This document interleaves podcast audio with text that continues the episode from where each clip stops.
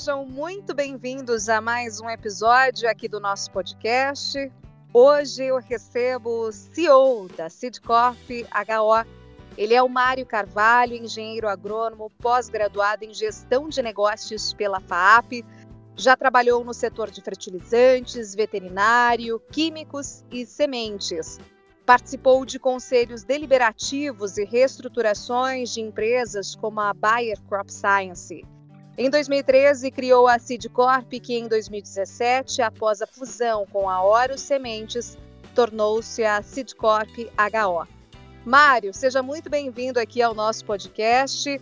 E claro, eu gostaria de entender um pouco mais na sua avaliação atual visto esse excelente momento do agronegócio brasileiro, como está o posicionamento da indústria de sementes? Caminha no mesmo ritmo? Antes de mais nada, obrigado pelo convite. É um prazer dividir informações com uma profissional tão bem informada sobre o nosso agro brasileiro. Fica aqui minha torcida para que apareçam várias Renatas que levem uma mensagem positiva sobre o nosso agro aos consumidores brasileiros e internacionais. Sim, Renata. Uh, pois não? Eu que agradeço, vamos lá. Tá. Sim, o negócio de sementes segue no mesmo, na mesma velocidade do agro brasileiro.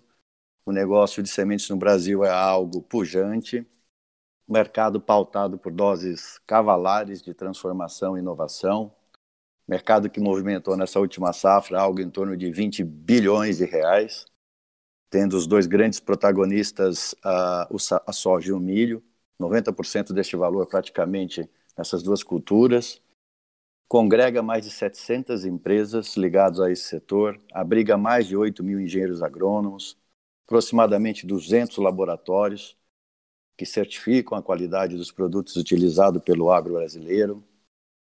É um setor que tem uma cadeia complexa, que avança e moderniza cada dia na pesquisa, na produção, na comercialização, na distribuição, na armazenagem, logística e principalmente na qualidade dos produtos e serviços oferecidos aos agricultores.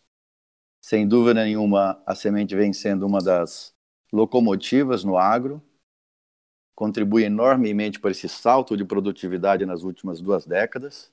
E eu sempre digo que semente é onde tudo começa e onde tudo termina, Renata. Semente embarga, embarca uma quantidade enorme de tecnologia capaz de definir todas as características futuras de uma lavoura, desde o local de plantio, época, onde você vai usar os defensivos, que você vai aplicar. Semente é um insumo estratégico e é o elo mais relevante na relação entre o consumidor e o fornecedor. Bom, excelente análise, né, e conteúdo que você dividiu aqui com a gente com esses dados muito representativos para o setor. E, claro, esse destaque para as commodities, né, como soja e milho, Nesta semana mesmo, a gente teve já a projeção da Conab, a Companhia Nacional de Abastecimento, mostrando aí essa safra que deve ser recorde mais uma vez de grão de 278 milhões de toneladas para o ciclo 2021, com destaque para a soja e para o milho, ambas culturas aumentam também a sua área plantada. Ou seja, o Brasil ele está se profissionalizando, ele já é muito bom em termos de produtividade também, mas ele, o agricultor brasileiro está sabendo escolher bem as suas sementes, enfim, ele está com um olhar diferenciado, é, visto o potencial, o custo também. Qual que é a análise e a avaliação de vocês quanto a isso, né? Porque as respostas positivas frente à pandemia foi o agro que deu. E a gente tem ainda uma projeção ainda mais otimista para esse próximo ciclo e a gente tem também um PIB da agropecuária estimada já para 2021 com um crescimento de 3,2% segundo o IPEA, que é o Instituto de Pesquisa de Economia Aplicada. É, a gente tem o cenário aqui dado, ou seja, o produtor ele está atento na qualidade das sementes também, ao custo. Bom, além da, da qualidade de germinação em vigor, o, o produtor também vem acompanhando diversas frentes nessas tendências relacionadas à semente. Uma delas que os produtores vêm acompanhando com muita atenção são as novas plataformas de biotecnologia que serão lançadas a partir dessa próxima safra. Uma delas é, é ofertada pela Corteva, que é a Conquesta, e também temos a plataforma I2X, ofertada pela Bayer. São, são plataformas importantíssimas, tecnologias que, somada as novas genéticas prometem ganhos de produtividades aos nossos sojicultores, além de soluções de manejo de erva daninha resistente e um avanço no controle de lepidópteras, problemas sérios na lavoura do produtor. O produtor também tem olhado na semente a questão da pesquisa, né? Ele tem acompanhado as novas ferramentas que vieram com como CRISP, edição gênica, marcadores moleculares, tudo isso tem a finalidade de, de propiciar ao agricultor a, a, descoberta de novas cultivares no menor espaço de tempo. Então, várias cultivares serão oferecidas ao produtor para que ele possa, de forma é, precisa, escolher qual variedade ele vai plantar na sua, na sua fazenda para atender às suas necessidades. Do ponto de vista de produção, o agricultor também vem exigindo que a comercialização de semente de soja se aproxime muito ao que é feito hoje na semente de milho, onde uh, nós vendemos hoje uma semente de soja por quilo, mas ela deverá ser comercializada a partir dos próximos, das próximas safras em número de semente por sacas. Isso traz uma assertividade maior na hora do produtor comprar o stand ideal por hectare para sua propriedade, evitando assim sobras desnecessárias na fazenda está muito preocupado também com os serviços oferecidos pela cadeia de sementes. Né? Ele quer essa semente na sua propriedade a tempo ou a hora. Então, a questão da logística é muito importante. Se essa semente está armazenada em um armazém refrigerado, mantendo o padrão de qualidade da semente até o momento do plantio. E também, do ponto de vista de serviços, como tem uma quantidade de tecnologia embarcada hoje em plantadeiras, pulverizadores, uh, colheitadeiras, uma série de informações que você consegue por drone, integrar todas as informações, preparar e habilitar um profissional a interpretar todas essas informações para que ele possa ajudar o produtor a tomar decisões assertivas, tem sido um grande desafio para a indústria de semente. Integrar toda essa informação. Então, o produtor está muito, muito atento a serviços, a, a logística, a pesquisa, a biotecnologia, tudo isso vem hoje embarcado na semente. E além dele cobrar germinação, vigor e pureza, ele cobra também todas essas outras questões e vem acompanhando de muito perto a evolução uh, da semente, que é um, um grande elo de produtividade dentro da sua fazenda já tem todo um pacote aí, além do tecnológico, né, inserido com essas outras questões que hoje o produtor está mais de olho, está mais atento, que vai muito além apenas da produtividade. Então, por exemplo, também alinhado a tudo isso que você colocou aqui para gente, Mário, também tem a tecnologia 4.0, é um produtor muito mais tecnológico, muito mais atento à questão de número de dados para tomada de decisão realmente nos seus negócios. E aí eu gostaria de um ponto de vista seu também, que eu venho obtendo com várias lideranças aqui no nosso podcast, que é o seguinte: algo muito positivo que essa pandemia trouxe, que foi a celeridade na tecnologia, no uso da tecnologia. A gente tem acompanhado, por exemplo, o que vem acontecendo com as exposições, com as feiras do agronegócio, com essa transmissão de conhecimento que não parou, não cessou, pelo contrário, até se multiplicou e tiveram eventos aí com um número recorde de participantes, né? Porque a gente está falando de uma maneira online, digital. Qual que é a sua avaliação como liderança frente a esse momento de tecnologia caminhando com o agronegócio? É, essa é uma tecnologia que veio para ficar, né? Não tem como ignorá-la, né? Você pode até é, achar que ela é uma, algo que viria com mais tempo. Nós aceleramos a, a introdução dessa dessa, dessa informação digital, e, e atrás delas vieram uma série de outras coisas que as empresas precisam se ajustar. Né? Então você começa a ver hoje uma segmentação de clientes com essa informação digital que você tem, até comportamental. Né? Você vê uma gestão de portfólio sendo feito, feito dentro das empresas. Você vê um CRM colaborativo, por exemplo, onde você consegue desenvolver ferramentas onde o próprio agricultor colabora com sugestões para que ah, o produto chegue de forma mais correta, mais harmônica, dentro do tempo que ele precisa. Existe uma preocupação enorme hoje com a imagem e reputação da empresa, né, perante a comunidade, perante o agricultor. Então, essa questão digital está nos ensinando uma série de coisas. E uma delas, é, a gente aprendeu rápido, viu, Renata, que uh, não, é, não é o que faz melhor, e sim o que se adequa mais rápido às mudanças. A, gente colocou um lema dentro da Citicorp HO que é agir em vez de reagir. Então, nós estamos acelerando muito mudanças, desenvolvendo vários aplicativos para melhorar o nosso relacionamento, usando esses aplicativos para ensino à distância dos nossos colaboradores, que vão estar lá na ponta representando a empresa. Então, as transformações digitais eh, na empresa são enormes. Uh, tivemos que estruturar novos departamentos, uh, agimos de forma muito rápida uh, nas questões dos colaboradores de back-office do escritório que estão home office, habilitando eles com ferramentas, com, com melhor conectividade. Então, isso veio para ficar.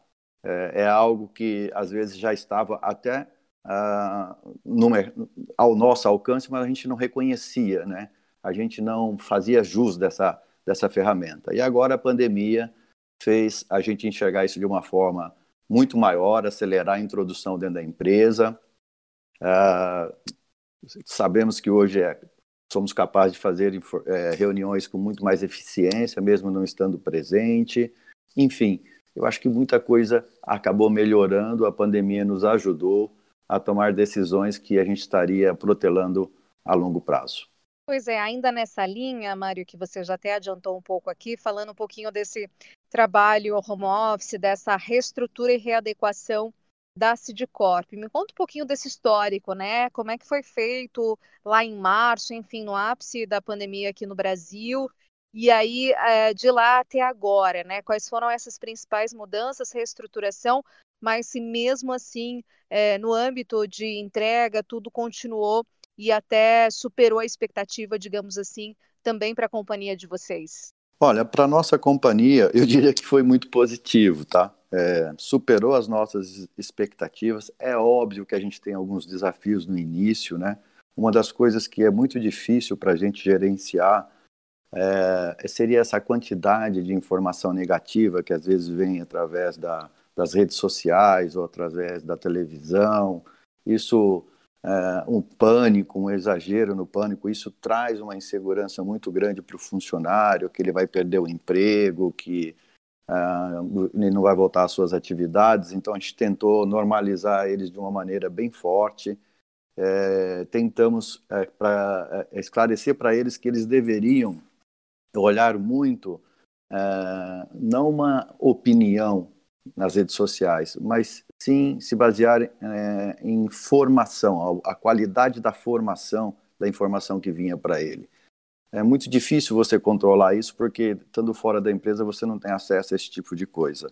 Então, a gente ajudou, contratou psicólogos, o nosso time uh, de escritório tem grande relevância uh, o setor feminino, a gente tem quase 60%, 65% de funcionárias uh, femininas né, que que trazem essa contribuição e tem outro tipo de preocupação. Às vezes, uma funcionária acabou ficando grávida no meio da pandemia, aumentou um pouco a apreensão dela. Então, a gente teve todo um suporte uh, para ser feito para os nossos funcionários, de tranquilizá-los que nada mudaria, que o emprego, que o salário dele estava garantido.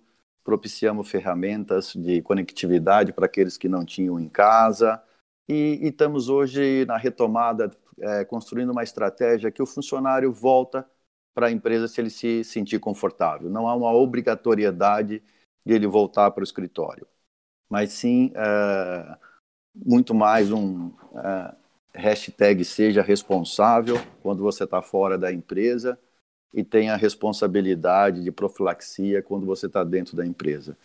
Uh, do resto, está correndo tudo muito bem para nossa surpresa. Não houve uh, nenhum decréscimo das funções. As funções estão caminhando bem. Boa parte da nossa equipe, né, Renata, já está no campo.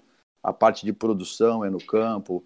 A parte de logística e distribuição é no campo. A parte de vendas é no campo. A gente tem colaboradores no escritório, mas que fazem a parte administrativa, financeira e tecnologia de informação dentro da, da empresa. Então, nós não tivemos nenhuma perda de produtividade, ao contrário, eu considero que nós estamos sendo mais eficientes do que éramos. Muito bom você trazer esse retrato aqui para gente, né, e, e, mostrar também que tem, claro, o agronegócio ele é movido no campo, então é o trabalho seguindo aí todas as normas estipuladas pelo Ministério da Saúde, pela OMS, Organização Mundial de Saúde, mas a gente viu que o agro e tem acompanhado que ele não parou de fato e continuou é, levando né, tudo o que a gente acompanhou aí de produção no nosso país e expectativa positiva também.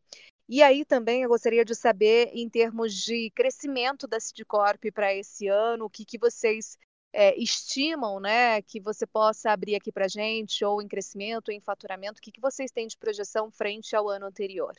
Olha, as projeções uh, para a Sidcorp são uh, excelentes, nós temos uh, boas expectativas ainda até o final do ano.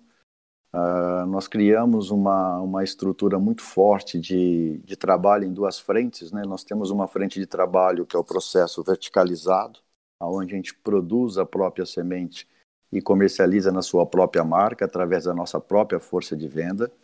Então, a Silicorp é uma empresa que está presente em toda a cadeia do negócio de semente de soja, desde iniciando na pesquisa, passando pela produção, desenvolvimento de mercado, vendas, armazenagem logística, até a semente chegar no agricultor. Então, a gente tem esse processo verticalizado e também temos o processo licenciado, que é a autorização do uso do nosso germoplasma por multiplicadores, que ao usarem nosso germoplasma nos pagam royalties pelo uso da nossa tecnologia. Além também de estarmos presentes no negócio de milho. No negócio de soja, a, a nossa expectativa é dobrar a nossa participação de mercado.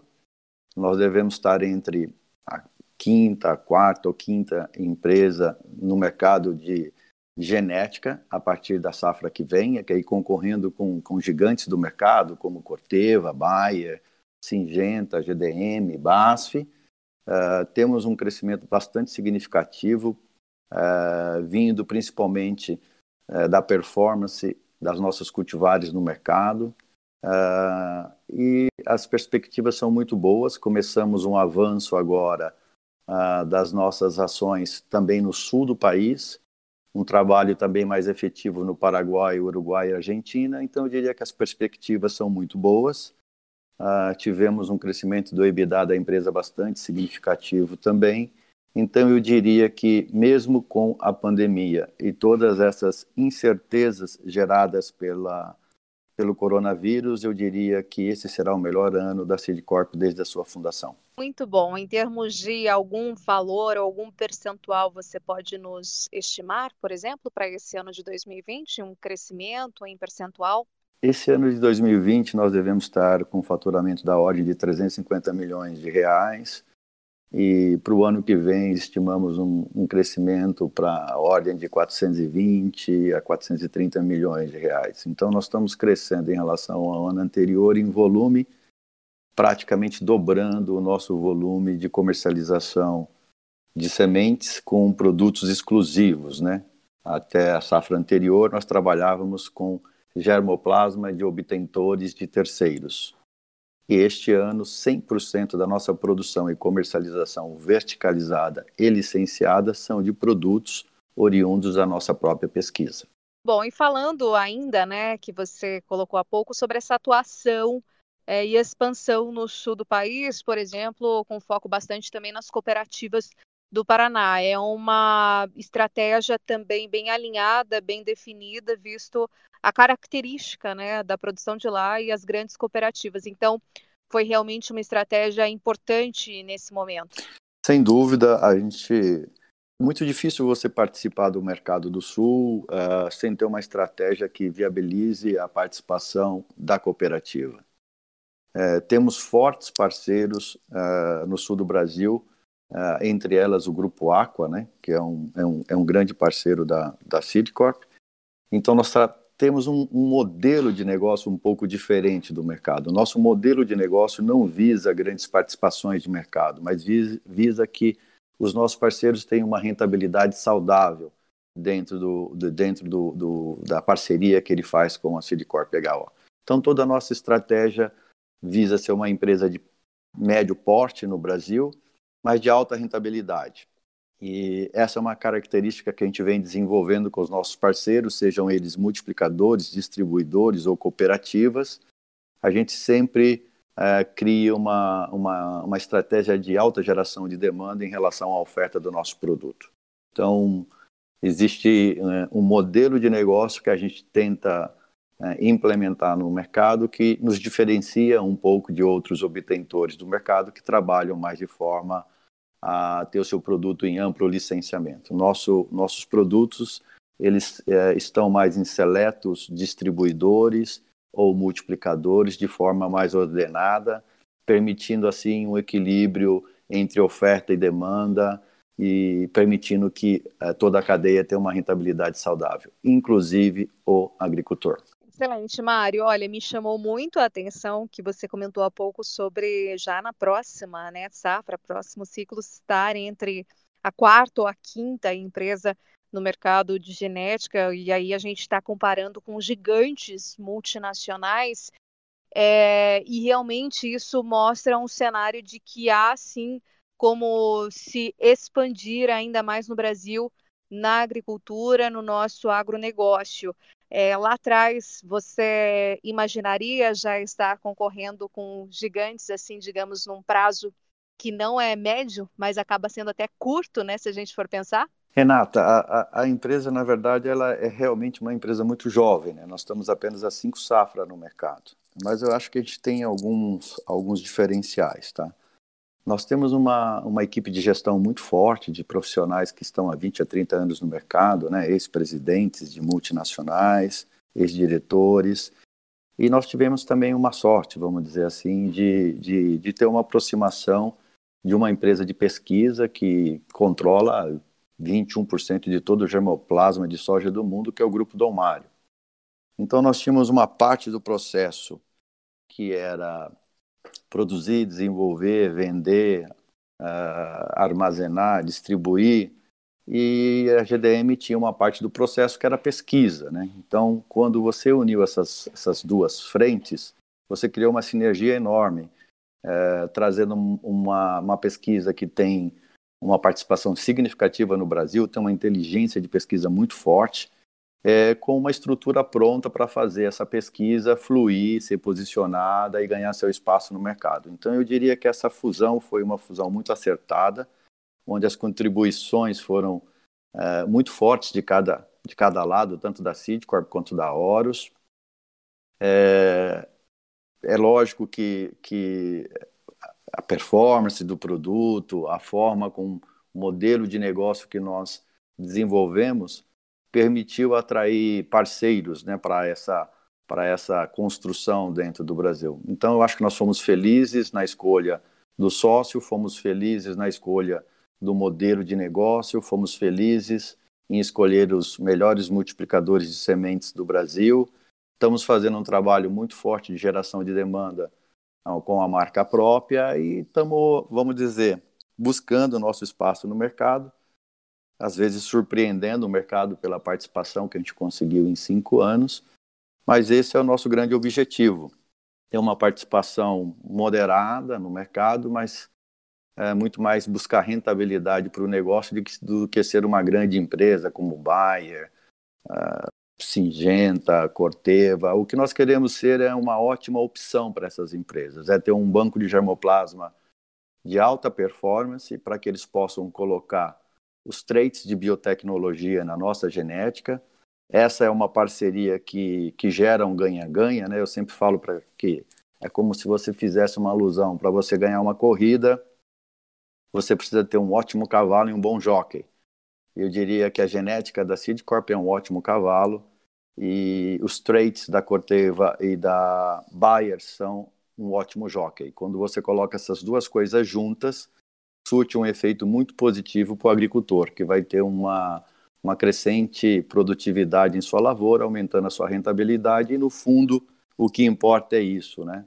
Se todos estiverem imbuídos na mesma direção, que é produzir mais exportar mais, ganha todos, há espaço para todos no mercado. Excelente análise aqui para a gente. A gente vai caminhando aqui para o fim do nosso encontro, nosso bate-papo. E eu sempre peço uma reflexão para minha convidada, o meu convidado. Qual é a mensagem? Qual a sua reflexão, então, para hoje, para esse momento, para o agronegócio, para o nosso Brasil? Vamos lá. Deixa eu ver se eu consigo contribuir de alguma forma aqui, mas eu acho que, que a mensagem que eu gostaria de deixar, Renata, é que Não sei se isso é muito fácil, mas é provar que o agro brasileiro tem uma relevância maior do que fala. A relevância está em fazer uma conexão da população urbana consumidora com as populações rurais produtoras e unir a essa conexão a nossa grande riqueza brasileira, que é a parte ambiental. Eu acho que se a gente conseguir superar esse desafio, o agro brasileiro será imbatível. Então, essa é a mensagem que eu gostaria de deixar. Bom, excelente. Nós acabamos de conversar e receber aqui no podcast o CEO da Sidcorp HO, Mário Carvalho. Muito obrigada por sua contribuição, por sua entrevista. E, claro, para vocês que nos acompanharam, tenham então um excelente dia, boa semana também. E a gente se vê no próximo episódio. Ok, obrigado a todos.